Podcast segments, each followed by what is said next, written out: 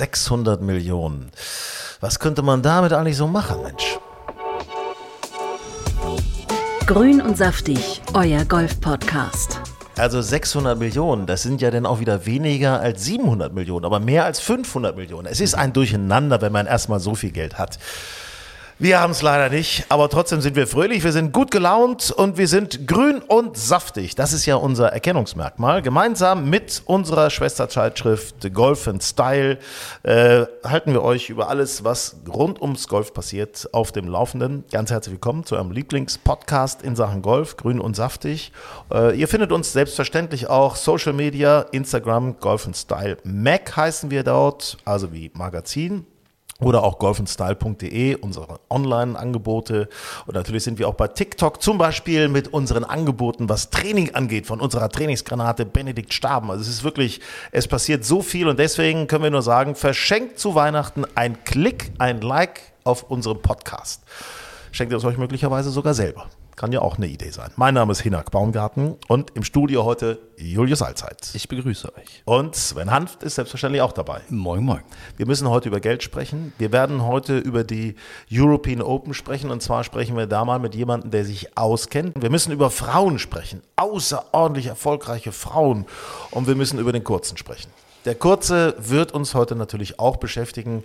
Äh, aber zunächst mal, Ladies First, gratulieren wir ganz herzlich Esther Henseleit kriegt auf der LPGA Tour kriegt Zuwachs. Polly Mack, Alexandra Försterling und Aline Kraute haben sich im Qualifying die Tourkarte geholt für Amerika. Das heißt, jetzt geht es endlich um Geld. Jetzt messen sie sich wirklich mit den ganz, ganz Großen der Szene. Ich bin schier aus dem Häuschen. Ja, jetzt hast du mir schon meine Überraschung der Woche geklaut äh, in der Kategorie, wobei es auch nicht wirklich eine Überraschung war, sondern also eher so ein positives Highlight, weil so wie die gespielt haben, ähm, konnte man ja fast erwarten, dass sie das schaffen. Aber finde ich auch ganz stark. Drei Deutsche Damen jetzt noch auf der LPGA Tour. Du hast noch Olivia Cohen vergessen, die auch Richtig. auf der LPGA Tour Richtig. unterwegs ist. Also wir haben mindestens fünf. Ja. Ich weiß nicht ganz genau, wie es aussieht. Caro Masson, ob die aus ihrem äh, Babyurlaub quasi, sag ich mal, zurückkommt. Die war ja, die war ja schwanger und hat ein Kind bekommen. Äh, die spielt ja eigentlich auch noch auf der LPGA Tour. Also es wird langsam eine sehr illustre Runde, so wie äh, die Männer auf der DP World Tour. Also deutsche Farben überall vertreten, weltweit. Wir dürfen nicht vergessen, auf der PGA Tour natürlich auch. Ne? Stefan Jäger, immer Kämpfer dabei. Champions Tour, Bernhard Langer, der übrigens Gratulation, also auch nach München kommen wird äh, 2024 und dort äh, seinen Abschied von der DP World Tour bekannt geben wird. Das Ganze in München, das ist natürlich toll, da äh, hat er große Erinnerungen dran. Also ich denke mal, es ist ein Fanfest, wird das auf jeden Fall werden. Ähm, nee, aber nochmal zurückkommen zu den Ladies. Sven. Ladies, äh, ja, ganz stark. Also ich muss sagen, äh, gerade das äh, Saisonfinale äh, von den deutschen äh, Damen, äh, außerordentlich stark. gut, es gab jetzt bei diesem Final Stage auf der LPGA immerhin gleich 45 Karten. Ähm, aber auch da das durchzuziehen und ähm, äh, die Lexi Försterling hat extrem viel gespielt in den letzten Wochen. Lexi, ich wusste gar nicht, dass ihr so. Ja, ja Sven ist so mit ihr. Ja, ne? ja, das ja, ist, ist offi ihr offizieller Spitzname auf ihrer Webseite. Ja, aber ich bin ja mehr Lexi Thompson, ne? Ah, ist, Loving Lexi Thompson. Ja, aber ich glaube, ich da, dadurch, dass die Försterling. Ja, habt, ihr, habt ihr mal rausbekommen, in wie der Arizona äh, äh, ähm, äh, im College war, ich glaube, da hat sie den äh, Spitznamen Lexi gekriegt. Das ist, glaube ich, für die Amerikaner einfacher als Alex. Oder? Sie hat gesagt, als sie damals aufs College ging, hieß jeder zweite oder jede zweite Alex und das Siehst war ein Problem und deswegen hätte sie dann gesagt, ach, dann nennt mich doch einfach Lexi. Hab ich ja fast richtig. Ich, pass auf, ich kenne solche, solche Themen mit meinem Vornamen, der ist ja auch nicht so ganz einfach. Hinak, ne, ist ja so ein bisschen was Ostfriesisches. Ja. In der Türkei heiße ich. Hünük. Hünük. Und in Polen Henjek. Ja. Oh, immer in also, Kommunikation Lexi, mit Damen, das ist immer sehr interessant. Lexi Försterling fand ich äh, ganz starkes äh, Saisonfinale.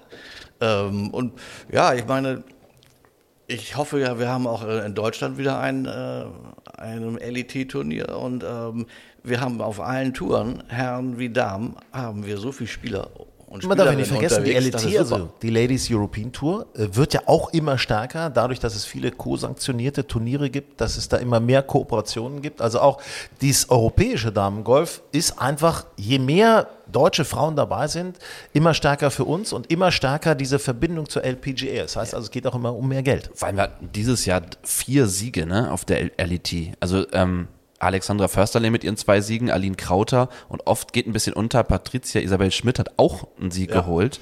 Ähm, das darf man nicht vergessen. Also vier Siege in einer Saison. Ich weiß nicht, ob es das schon mal gegeben hat. Ja, und. Chiara Noe, hat die nicht auch noch eins gewonnen? Ja, selbstverständlich. das war aber letzte Saison, Nee, oder? das war, oder es aber gehörte schon zu diesem Jahr. Ja, das kann sein. Ich ja. glaube, so so viele war- Siege, dass man da durcheinander kommt. Das ist es ja. Ich sag mal ARD und ZDF, bitte engagiert euch doch endlich mal in diesem Sport mehr. Das muss aber mehr drin sein, dass wir, also Solheim kommt, äh, kommt ja auch 2024 wieder, da muss doch mehr drin sein, dass auch ARD und ZDF mal äh, da ein bisschen engagierter sind. Das ist so, sage ich so aus meinem Herzen einfach mal heraus. Spontan. Ja, ich, ich, ich finde es schade. Ich habe das Gefühl, dass immer noch so Profi-Golf in Deutschland noch nicht ganz so stark angenommen wird. Ne? Ich, wir, haben, wir haben ungefähr 600.000 Golfer in Deutschland. Ich weiß jetzt nicht, wie viele sich davon für Profigolf interessieren, aber auf jeden Fall zu wenig. Und deswegen ist dieser deutsche Erfolg, denke ich mal, so wichtig und auch so schön, weil ich meine, wie bekommst du Leute zum Golf? Natürlich, wenn die nationalen Spieler, die Leute, die du im Zweifelsfall unterstützt, ähm, erfolgreich sind. Und deswegen finde ich das sehr, sehr cool. Sehr, Es sehr gab ja wichtig. damals diesen Wettbewerb in den 80ern zwischen Tennis und Golf. Beides war so, okay, Tennis haben mehr gespielt, aber dann kam halt der Becker-Effekt mit Boris Becker und zeitgleich kam eigentlich auch der Bernhard Langer-Effekt. Darf man nicht vergessen, das war ja nahezu zeitgleich. Bloß das Problem war, äh, Boris Becker war ein bisschen eher, ein bisschen eher. Das heißt, alle haben nur noch auf Tennis geglotzt und dann sind die Riesenerfolge von Bernhard Langer haben sich natürlich im Mitgliederzuwächsen äh, niedergeschlagen, aber eben nicht so granaten- und kometenmäßig wie beim Tennis. Schade eigentlich, aber Und genau deswegen ist doch cool, wenn wir so coole Leute auch haben, wie Nick Bachem, wie ein Freddy Schott, wie auch bei den Damen Aline Krauter oder Alexandra Försterling. Also Ja, finde ich auch. Mega. Also da, da wird sich viel tun und äh, mehr in die Medien rein, mehr zeigen, dass Golf eben auch äh, eine coole Geschichte ist und wo du sagst 600.000, ja, organisiert in den Vereinen. Aber es gibt ja noch äh, nicht organisierte Golfer, Golfer, Menschen, die Interesse haben, überhaupt Golf zu spielen. Also ich würde mal sagen, wir sind mindestens bei 1,2 Millionen. Das würde ich auch sagen. Haben wir auch gerade äh, letzte Woche mit einem, äh, einem Sponsor für die äh, Golf in Style Trophy gesprochen. Der fragte auch, wie viele Golfer haben wir denn überhaupt in Deutschland?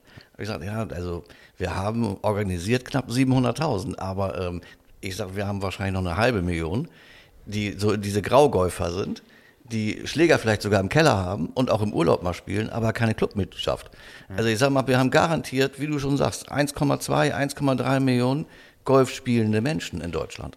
Und man darf eins nicht vergessen, früher gab es immer, da nochmal in die Statistik reinzugehen, gab es ja viele Mitglieder unter diesen fast 700.000, viele Mitglieder, die schon relativ alt waren, gar nicht mehr gespielt haben, also gar nicht so aktiv waren. Heute hat sich das ja komplett gewandelt. Das heißt, die Mitglieder, die in Golfclubs sind, weil natürlich auch, so leid es uns tut, äh, Menschen sterben, logischerweise ältere Menschen sterben, also von dieser Passivität sozusagen erlöst werden, sind eigentlich alle, die in den Golfclubs äh, Mitglied sind, sind auch aktive Spieler und Spielerinnen, logischerweise. Ist schon ein ganz großer Unterschied, ob man eben nur mal so eben, so passiv oder richtig aktiv mit dabei ist. Ne? So, aktiv wollen wir auch mal über Geld reden, ne? oder? ja, und damit kommen wir dann auch zu meiner Enttäuschung der Woche. Ja, das ist deine Enttäuschung.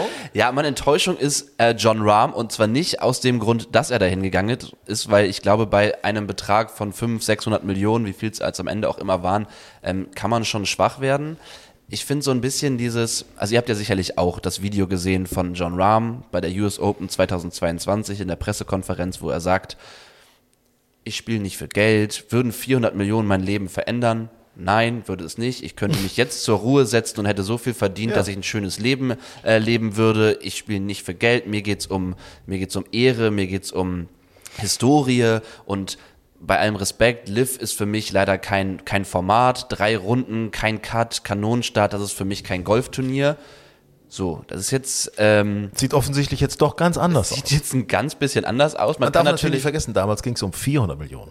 Ja, jetzt jetzt ging es ja um geht's- 600. Ich sagte, der hat das ganz clever gemacht. Der hat gesagt, "Oh, 400 Millionen werden mein Leben nicht verändern, deswegen äh, mache ich nichts anderes.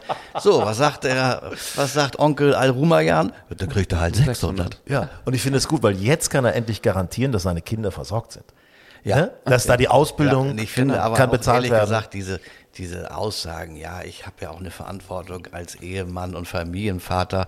Also ganz ehrlich, äh, der hat schon vorher genug verdient. Äh, Das Genau. kriegt, er auch schon, äh, Voll. kriegen Und die nächsten drei Generationen schon nicht ausgegeben.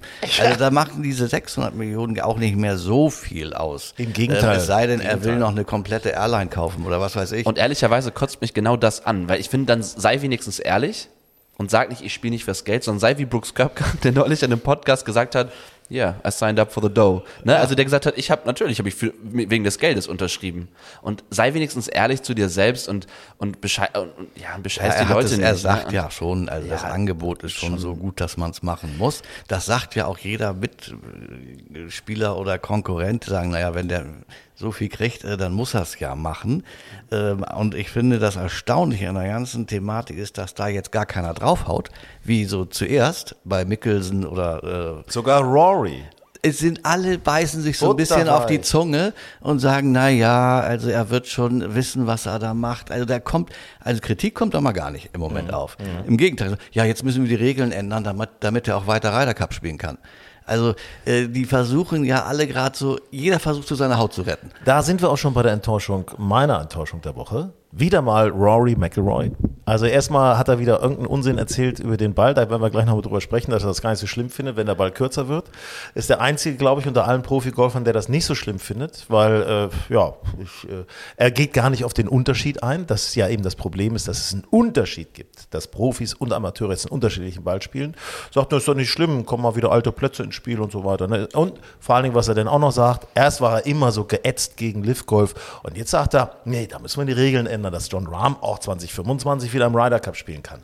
Also dieses, das ist so ein Political Correctness Speaking von Rory, das gefällt mir aber nicht. Gefällt mir nicht. Finde ich irgendwie boring. So, schade, da muss man ein bisschen mehr, wie sagt man, was sagt Kahn immer? Eier, wir brauchen Eier. Hm? Äh, Wobei ich das mit dem Ryder Cup, ich sehe das auch ehrlich gesagt ein bisschen kritisch, mit ob die Spieler von der Lift überhaupt beim Ryder Cup spielen sollten dürfen. Weil ich finde, du musst halt auch so ein bisschen mit den Konsequenzen deiner Entscheidung leben. Und wenn du dann aus der DP World Tour austrittst oder aus der European Tour, was dann ja bedeutet, dass du dann nicht mehr für den Ryder Cup spielen könntest aktuell, ähm, ich finde, dann musst du auch mit den, äh, mit den Konsequenzen leben, weil du hast dann jede Woche dein Team-Event, du hast dich bewusst dafür entschieden und dann ist das nun mal so. Allerdings ist ja die Frage, ob das auch alles so überhaupt Bestand hat mit diesem ganzen, mit diesem ganzen Merger, PIF, äh, ähm, Liv, PGA Tour, DP World Tour, die wollen ja eigentlich, wollten sie jetzt ja ursprünglich am 31. Dezember fertig werden mit ihren Gesprächen, haben sich dann eine Deadline gesetzt. Glaube ich zwar nicht, dass es bis dahin fertig wird, aber es ist ja davon auszugehen, dass vielleicht 2025 die Regeln schon wieder ganz anders aussehen. Ja. Also ich meine, man darf ja eine Sache auch nicht vergessen.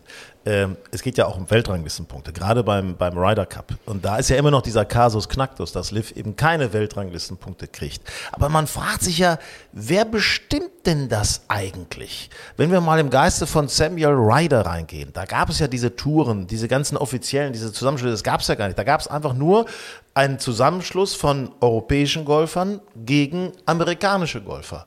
Äh, Das heißt also eigentlich völlig ohne äh, Gewerkschaftszugehörigkeit, um das mal so einfach runterzubrechen. Weißt du, es geht ja um den, den Sinn des Sportes. Also wer bestimmt denn das eigentlich? Warum ist denn die DP World Tour oder die PGA Tour, warum sind das die Bestimmer in allem? Das muss man sich auch mal, die Frage muss man Ja, sich aber die haben die, Rechte, stellen, ne? die haben die Rechte daran. Ja. Äh, und von daher setzen sie auch die Haben sie Regeln. auch gekauft. Ja, sicherlich. So, ähm, aber so sind, äh, so sind aktuell die Regeln. Aber John Rahms Wechsel, der ist, der ist ja für ihn völlig unkompliziert. Der ist für alle Majors qualifiziert. Ja. Ja, also der muss gar nicht befürchten, wie jetzt äh, andere Spieler, ich komme da vielleicht gar nicht mehr rein. Ähm, der hat auch genug Weltranglistenpunkte, der wird aus den Top 50 erstmal nicht so schnell rausfliegen, aber für die Majors ist er eh qualifiziert. Und der wird mit den Majors gut spielen.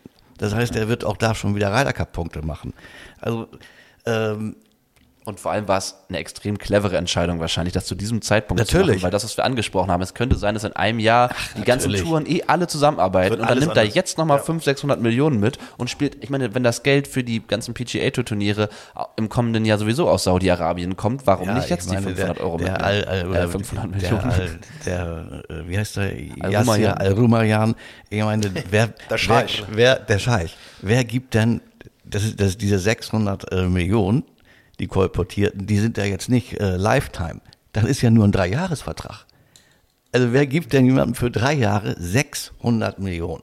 Also die wissen doch schon, was dahinter steht, äh, dass es irgendwie Liv und PGA, DP World Tour, irgendwie wird es schon zusammengehen.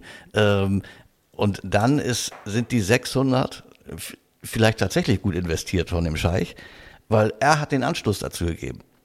Weil die Gespräche waren noch zuletzt ein bisschen festgefahren. Erst riesig angekündigt, ja, wir gehen zusammen. Nö, passiert nicht richtig was. So, was sagt der Scheich? Der, das Rumgeeier hier dauert mir zu lange. Jetzt kaufe ich mir den Rahmen.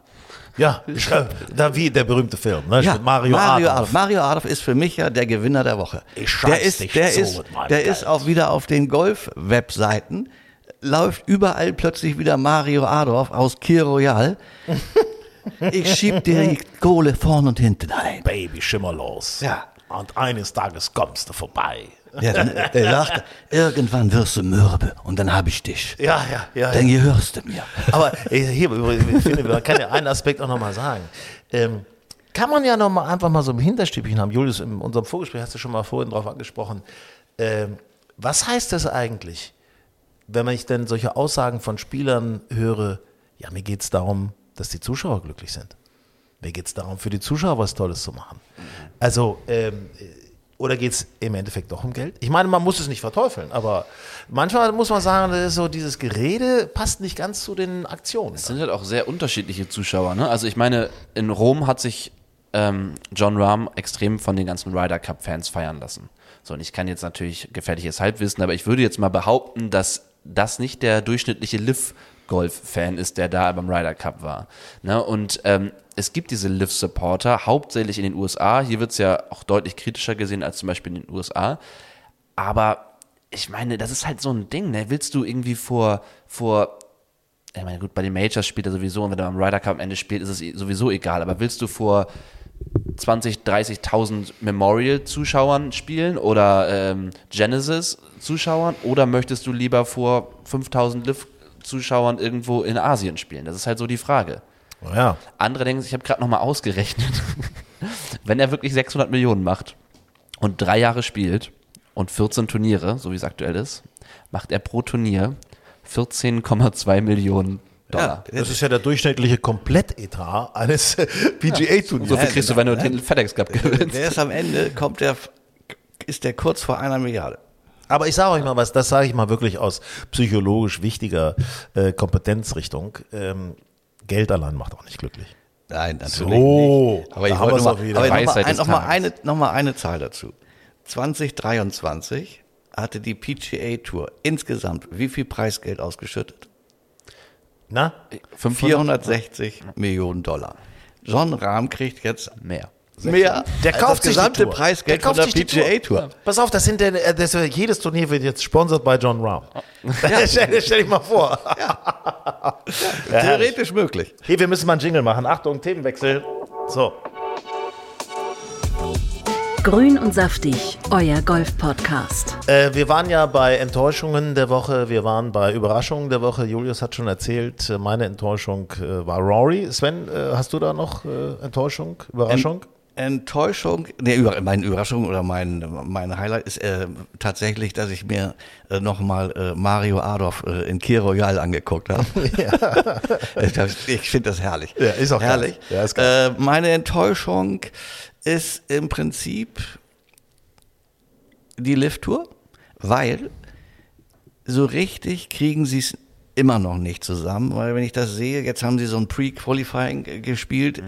also die drei, die, die da durchgekommen sind, also ja, ob die Hallo? da spielen oder nicht. Hallo, Kalle, Kalle Samoya. Samoya hat die European Open gewonnen. Aber, ja, sicherlich. Also- aber ob, ob die da spielen oder nicht, ist äh, egal. Ja. Und dann sind immer noch, und das finde ich erstaunlich, sechs. Ich glaube, noch sechs Plätze frei. Da gibt es noch drei Teams. Also John Wenn man Rahm, davon ausgeht, dass John Rahm sein eigenes John Team Rahm bekommt, kriegt ja. sein eigenes Team, fehlen da noch drei. Also es ich fehlen, bei, sagen, es fehlen im Team Keimer passen? noch zwei Spieler und es fehlen, glaube ich, bei Kevin Na fehlt noch jemand. Da spielen sogar noch zwei. Und ich glaube, bei Eins Cameron Young Mickelson. fehlt auch noch irgendwie. Also da fehlen auch noch Spieler. Das Also wundert komm, mich komm, immer. komm, jetzt brauche ich nochmal, also bevor wir jetzt wieder zur Lift Ja. kommen, die ganze Zeit natürlich, äh, brauche ich von jedem von euch noch einen Namen. Was tippt ihr, wer wird der nächste Kandidat sein, der Ich mach's bei der mir einfach, weil er wird schon gehandelt. Toni Finau ähm, wurde schon in Verbindung gebracht mit dem Rahm-Team. Wäre auch schade aus Fansicht, weil auch ein extremer äh, Cooler Fanlieb Typ. Fanliebling, cooler Typ. Ähm, ja, aber Toni Finau. Und? Na? Wer da hinwechselt, ich sag mal Hideki Matsuyama. Hideki Matsuyama. Ui, ui, ui, ui, ui, ui, ui, ui. Und ich glaube, ah, das ist schwer. Ich weiß nicht. Ich hatte plötzlich so eine Eingebung mit Tommy Fleetwood, aber das glaube ich nicht. Der ist zu traditionell, da wird ihm seine Frau was husten. Das wird die äh, nicht durchgehen lassen. Ähm, ich weiß es jetzt im Moment noch nicht so ganz genau. Aber Ich kann mir auch vorstellen, dass er sich noch einen Spanier ins Team holt. vielleicht. Also so ein, so ein DP World Tour Spanier. Ein Adriano Tegi oder so. Der ist ja, der auch schon mal, glaube ich, auf der Lift Tour ein Event mitgespielt hat, aber kann ich mir auch vorstellen. Äh, auf jeden Fall, und da sind wir bei tatsächlich bei meiner Überraschung des Tages, der Woche, äh, positiven Überraschung. Äh, ein Spieler, den ich immer wieder toll fand, weil er auch zweimal die Türkische Open gewonnen hat und im Ryder Cup gespielt hat, Victor Dubisson, Ja. äh, hat angetreten, wollte er eigentlich wollte antreten bei Lift Tour fürs Qualification Turnier, äh, hat dann kurzfristig einfach gesagt, Stecker gezogen, ich mache insgesamt Schluss. Und ich finde Victor Dubisson ist ein geiler Spieler immer gewesen, sehr sehr toller, eleganter, ruhiger, cooler Typ. Und der sagt einfach mal, weil er cool ist, nee, ich kann nicht mehr mithalten. Ich lasse es. Äh, jetzt diese Jahre Stress, hin und her fliegen, im Hotel pennen, trainieren, machen und so weiter. Er hat es in Amerika versucht. Er macht Schluss und ich finde, da kann man mal den Hut ziehen. So eine Entscheidung ist nicht einfach. Ist nicht einfach. Ähm, und der sagt, Eigentlich, der ist jung, der ist 33. der ist gar nicht so alt, Mann. Der sieht älter aus. Ja? Sieht Sehr ehrenvoll, finde ich. Bevor du jetzt auf die Lift-Tour gehst und dann da wirst du irgendwie jedes Mal Vorletzter oder Letzter. Ich meine, Ja, dann, er, der hat sich ja nun wirklich die letzten Jahre gequält. Erst mit Rückenschmerzen und dann mit äh, schwachem Spiel. Ähm, der war jetzt in einer anderen Weise mürbe. Ähm, der, der wollte einfach auch nicht mehr. Der hat jede Woche um Cut gekämpft und ähm, wenn man bedenkt, äh, was weiß ich, wie lange ist das her, als der im, im WGC World Matchplay äh, im Finale, war im Finale, Ja, glaube, ja, ja, ja, im ja. Finale Mega. gegen Jason Day? Ich glaube ja. ich glaube ja.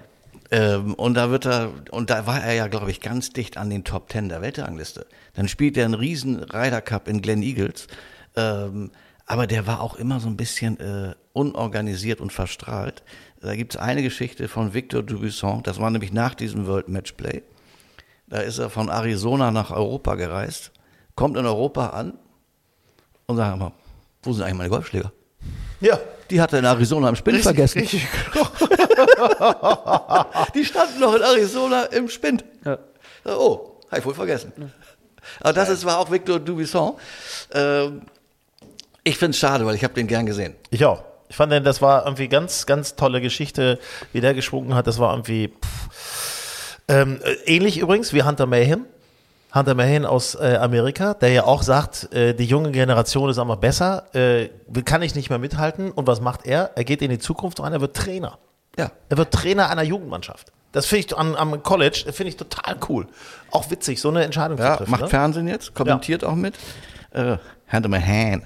Hunter Mayhem. Wenn Ne? wir immer in Erinnerung bleiben, äh, wie er äh, in Celtic Männer beim Ryder Cup den Benzinger am 17. Grün hatte. Zum Oh, war der bitter.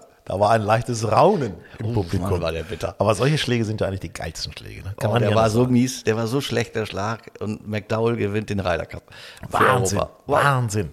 Äh, ja, sag mal, äh, wir, wir werden gleich nochmal äh, mit dem Chef der Jucom sprechen über die European Open und äh, auch vielleicht ein paar andere Themen noch mit einfließen lassen, was die Liv angeht. Aber wir müssen noch mal einmal über den Ball sprechen. Wir hatten ja im letzten Podcast drüber gesprochen. Äh, tatsächlich, die Verbände wollen für die Profis den Ball kürzer machen. Und das haben sie durchgezogen. Sie haben es durchgezogen. Sie haben es jetzt beschlossen. Ab 2028 soll der Ball für die Profis, ähm, ich glaube, da gibt es Messungen, etwa 15 Meter kürzer fliegen. Ich finde es. Ich finde so ein Blödsinn. So ein Blödsinn. Diesen Unterschied zu machen zwischen Profiball und Amateurball finde ich komplett daneben. Muss ich ehrlich sagen. Also, da, und alle Profis sind auch völlig daneben. Also sagen es so. Also fast alle bis auf Rory. Ja, soll ich mal vorlesen, was Rory gesagt hat? Weil ich finde es ganz interessant eigentlich. Er hat geschrieben, It will bring some of the great classic courses back into, into consideration when we go to major championships. That's why I'm a big proponent of just making the ball go a little bit shorter, and because of that, it may spin a little bit more, and shot shaping may come back into a long irons, get played a little bit more. I just think it will make the game at the top level a little bit more skillful again. Sehr Und schön da- vorgetragen. Danke. Und da muss ich sagen, stimme ich ihm ein bisschen zu. Also ich sehe es ganz genauso wie du. Wenn du den Ball kürzer machst, dann mach ihn halt einfach für alle kürzer. Also ich So. finde den, den einen Unterschied zu machen totalen Quatsch, weil dann halt diese, diese, auch für uns Amateure nicht mehr dieser Dieser Thrill da, dieser sich zu Thrill da ist, zu sagen, ach guck mal, da war das nicht ein geiler Drive. Ja gut, der war immer noch 50 Meter kürzer als der von Rory zum Beispiel. Aber ich finde an sich, dass das bei den Profis oder dass der Ball kürzer gemacht wird, finde ich, das, was er sagt, schon, hat, hat schon Hand und Fuß, dass man sagt, okay, man kann dann vielleicht ein bisschen mehr wieder mit Shot-Shaping machen. Die, die, die Profis hauen nicht an jedem Loch zwingend ein Driver, sondern vielleicht mal ein längeres Eisen. Hier kannst du mal ein bisschen mehr ähm, Shot shapen und du kannst vor allem klassische Kurse wieder ähm, als Major-Kurse machen, weil sie dann nicht mehr so übertrieben kurz sind für die Profis. Aber stimme ich dir total zu, warum nicht auch für die, für die Amateure dann kürzer in dem Fall? Könnte man ja auch mit äh, vielleicht mit anderen Abschlägen äh, erreichen, beziehungsweise mit Bunkern irgendwo Klar, in Drivezonen. Kannst du am Design Teichen der Plätze so arbeiten. Aber Ja. wenn ich das jetzt richtig verstanden habe, wird der Ball für die Amateure doch 2030 auch kürzer. Das habe ich jetzt nicht so verstanden. Doch, das habe ich, äh, das äh, ist der Plan. Also die Profis kriegen den neuen Ball ab 2028. Dann guckt man sich das an, wie das funktioniert. Und dann soll das bei den Amateuren 2030 auch eingeführt werden. Das ist allerdings dadurch, dass natürlich die Amateure andere Sch- Schlägerkopfgeschwindigkeiten haben, wird das, wird äh, die Distanzverringerung nicht so groß sein wie bei den Profis. Also da rechnet man so mit fünf Metern. Ähm, aber ich glaube, bei den Amateuren ist das eh egal. Da brauchst du das nicht. Wenn, wenn man sagt, für, für, die, für die alten, traditionellen Golfplätze, die will man wieder zurück in, in, in, in die Championships bringen, dann sage ich, okay, das finde ich äh, auch gut, würde mir auch äh, gefallen. Ähm, aber bei Amateuren, wozu brauchen denn Amateure äh, äh, reduzierte Bälle? Brauchen wir gar nicht. Also äh, alle den, ich sage, alle den gleichen Ball und bei den Profis musst du halt vielleicht die äh, Schneisen ein bisschen schmaler machen oder wie auch immer das Fairway ein bisschen, bisschen schmaler machen, dass mehr Raff kommt, also äh, mehr Herausforderungen, dann werden die Jungs auch schon anders spielen. Also na gut, äh, Auch das Thema ist noch nicht beendet. das glaube ich übrigens auch. So, äh, Dirk Littenberg ist calling. Grün und saftig, euer Golf-Podcast. Jetzt bei Grün und Saftig ein echter Entscheider, nämlich der Chef von UCOM. Dirk Littenberg ist bei uns. Lieber Dirk, wir grüßen dich ganz herzlich. Ja, schönen guten Tag zusammen. Hallo. Es geht natürlich um die European Open. Die European Open äh, gehen äh, in Hamburg äh, weiter für die nächsten drei Jahre. Das ist fest. Das hat die UCOM gemeinsam mit der DP World Tour äh, so entschieden und wir machen das auch gemeinsam mit der DP World Tour. Der Standort Deutschland ist, ist super wichtig. Das Event äh, 23 war das Beste, was es je gegeben hat und äh, deswegen sind wir schon im Vollgasmodus. Vollgasmodus heißt natürlich auch, irgendwo muss die Kohle zusammengesucht werden. Habt ihr da schon jemanden im Visier oder wollt ihr das möglicherweise auch auf mehrere Schultern verteilen? Also äh, ich würde mal sagen, ähm, alle Sponsoren, die man in diesem Jahr gesehen hat bei der European Open, die wird man auch wiedersehen. Das, äh, das, das Gleiche gilt für alle Aussteller. Sogar da haben wir schon jetzt mehr an Bord äh, als in diesem Jahr, weil die Aussteller ähm, ja, nach den Covid-Zeiten langsam erst wieder zurückgekommen sind. Jetzt mit einer sehr tollen Zahl im Jahr 23 und jetzt schon mit einer größeren und höheren Zahl an Ausstellern äh, für, für 24. Aber natürlich suchen wir einen, äh, einen, einen Partner. Wir suchen immer Partner. Wir freuen uns über neue Partner und wir sind auch mit sehr interessanten Partnern in relativ detaillierten Gesprächen schon. Also auf Green Eagle in der Nähe von Hamburg, 30.05. bis 2.06. So viel ist sicher. Die European Open, Veranstalter natürlich die UCOM. Ähm, Dirk, es gibt noch was anderes, was ich unbedingt mit dir besprechen möchte. Natürlich äh, Gratulation. Alexandra Försterling, Spielerin von euch, holt sich die Karte für die LPGA. Boah, was geht da jetzt ab? Wie sind da jetzt die Planungen bei euch? Ja, also das ist natürlich äh, sensationell, was die Alex in diesem Jahr geleistet hat. Also erstmal mit, mit, mit zwei Toursiegen äh, und dann, dann auch noch, obwohl sie schon echt viele gespielt hatte, nach Amerika zu fliegen und da noch die LPGA-Karte zu sichern. Ich habe ihr geschrieben, als sie die Karte hatte, dass ich fast traurig bin, dass ich sie nicht mehr so viel auf der LET sehen werde. Aber äh, mit ihrer Kategorie wird sie sicherlich auch bei uns in Europa ein bisschen spielen und auf unserer Tour äh, oder in, in der Ladies European Tour ein bisschen zu sehen sein. Aber natürlich äh, toll. Ich freue mich über die Gesamtperformance äh, der deutschen Spielerinnen und Spieler, muss man sagen. Also was wir, was wir im nächsten Jahr, im Jahr 2024, glaube ich, auf den Touren sehen werden. Ich meine, ihr sprecht ja auch viel in eurem Podcast drüber. Da kann sich einfach der deutsche Golffan freuen, sowohl über die Damen als auch über die Herren. Ich meine, die Esther hat auch ein tolles Jahr gespielt. Äh, Wir haben den Solheim Cup wieder im nächsten Jahr. Da wird sicherlich die, die eine oder andere deutsche Spielerin drauf gucken. Und ähm, ja, also das ist, wenn man mal so zehn Jahre zurückblickt und sagt, Mensch, da mussten wir immer gucken, wenn einer am Wochenende irgendwo im Leaderboard ist bei den Damen und den Herren. Und jetzt sind wir alle ziemlich verwöhnt. Und von daher, ja, die Alex hat das super gemacht und äh, die ist hoch motiviert für das kommende Jahr. Ja, kann man ja mal kurz einen Blick drauf werfen. Deutsche Farben auch auf die DP World Tour. Max Kiefer ist dabei, Nikolai von Dellingshausen ist von euch mit dabei und Yannick de Bruyne auch erstes Jahr auf der DP World Tour. Ähm, ja, ich, äh, wann feiert ihr den ersten Sieg mit eurem Team? Boah, wenn ich das wüsste. ähm, aber ich muss ganz ehrlich sagen, so, also ich, ich traue dem Yannick auch unheimlich viel zu. Äh, der Max hat jetzt im Winter und arbeitet jetzt gerade schon wieder sehr hart an der kommenden Saison. Der Nikolai hat seine Tourkarte erhalten. Äh, aber der Yannick, wie er mit drei Birdies am Schluss gefinisht hat in der Qualifying School, da muss man echt nervenstark sein. Und es ist so cool, der Junge. Äh, der haut einen riesenlangen Ball. Also ich, dem traue ich alles zu. Äh, aber ich freue mich über jeden äh, Deutschen und äh, ich bin sicher, ganz ehrlich, da würde ich jetzt mal Geld drauf setzen, äh, dass wir im nächsten Jahr einen deutschen Sieger sehen. Wo Aus welchem Stall der jetzt kommt, weiß ich noch nicht, aber ich freue mich über alle deutsche Sieger. Wo wir gerade über Geld reden, Dirk, ähm, da fällt mir doch zufälligerweise noch die Lift-Tour ein. Und äh, da gibt es ja auch starke Veränderungen. Du hast ja ein enges Verhältnis zum äh, Chef der DP World Tour, zu Keith Pelley. Sag mal, was ist da, siehst du da noch andere Entwicklungen? Ich meine, John Rahm geht jetzt zur Lift-Tour. Da geht es um 600 Millionen.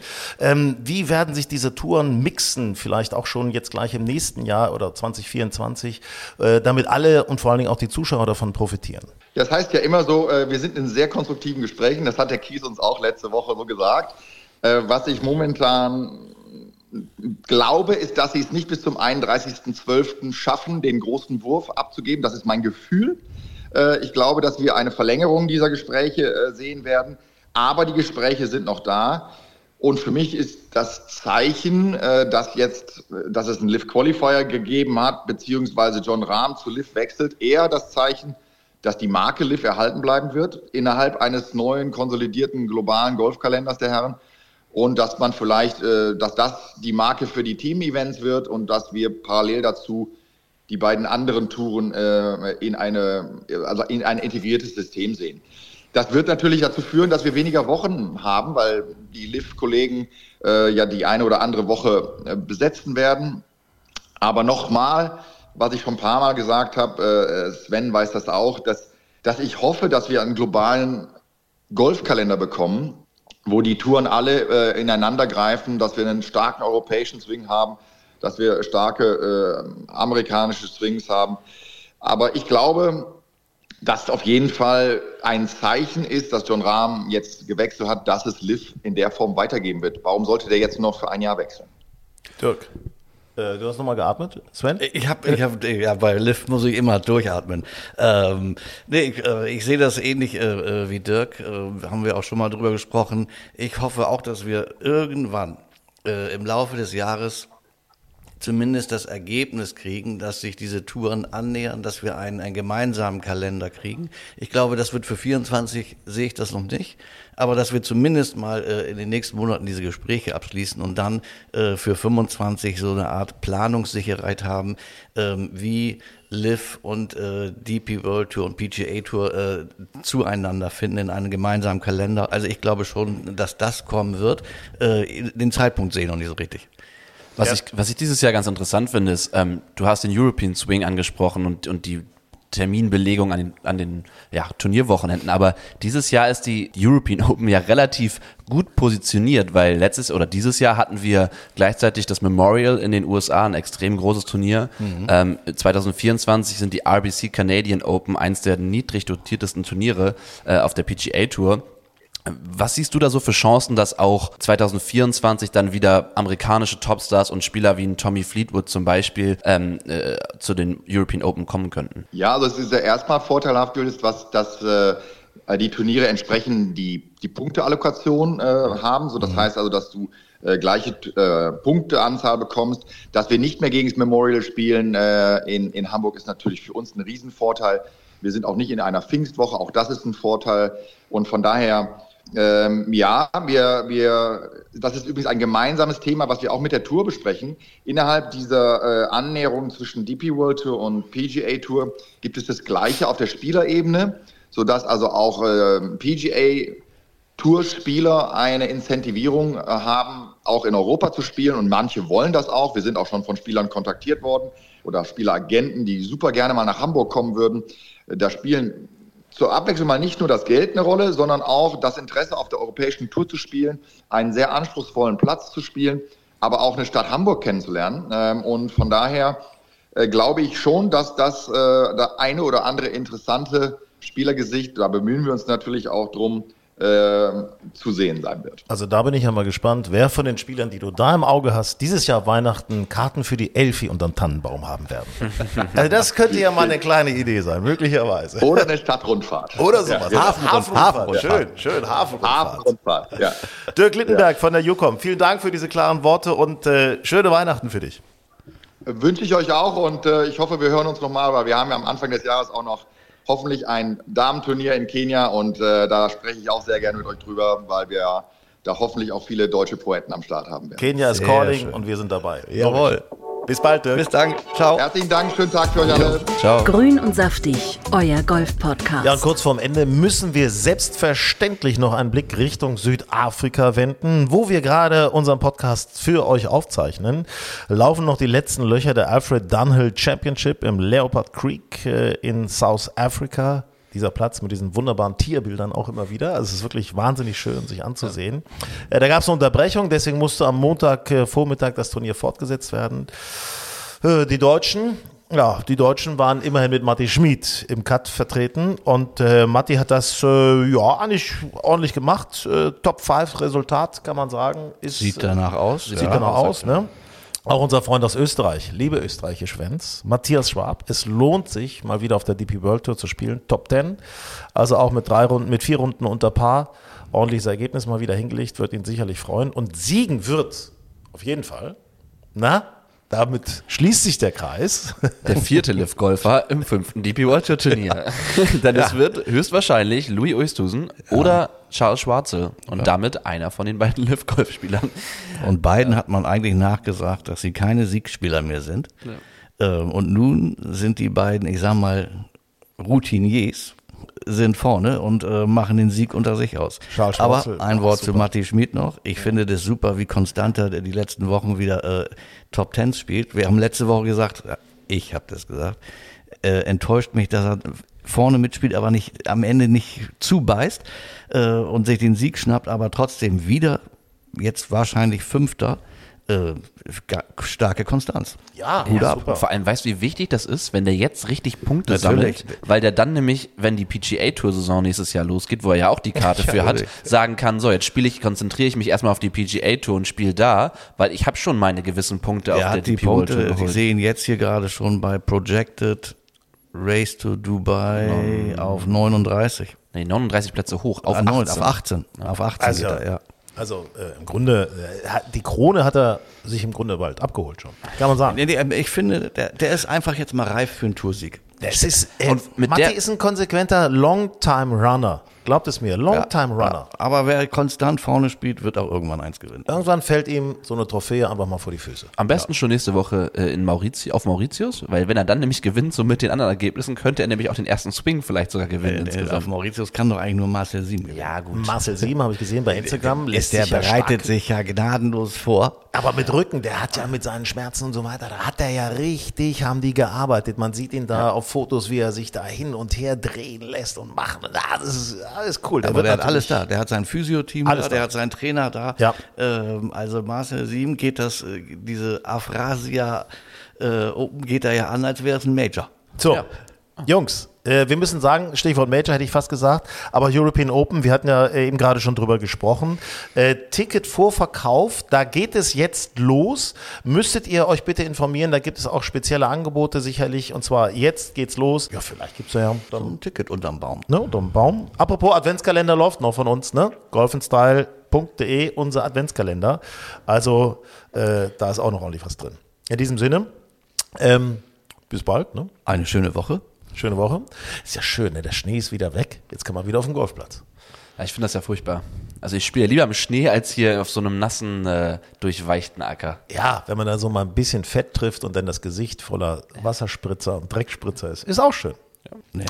Nee, nee, nee. Sven wartet auf April. Sun, sun is calling, sun is calling. Damit in Ruhe. Alles Gute für euch. Bis bald. Ciao. Schatz, ich bin neu verliebt. Was? Drüben. Das ist er. Aber das ist ein Auto. Ja, eben. Mit ihm habe ich alles richtig gemacht. Wunschauto einfach kaufen, verkaufen oder leasen. Bei Autoscout24. Alles richtig gemacht. Wie baut man eine harmonische Beziehung zu seinem Hund auf? Puh, gar nicht so leicht. Und deshalb frage ich nach, wie es anderen Hundeeltern gelingt, beziehungsweise wie die daran arbeiten. Bei Iswas Dog reden wir dann drüber. Alle 14 Tage neu mit mir, Malte Asmus und unserer Expertin für eine harmonische Mensch-Hund-Beziehung, Melanie Lippisch. Iswas Dog mit Malte Asmus. Überall, wo es Podcasts gibt.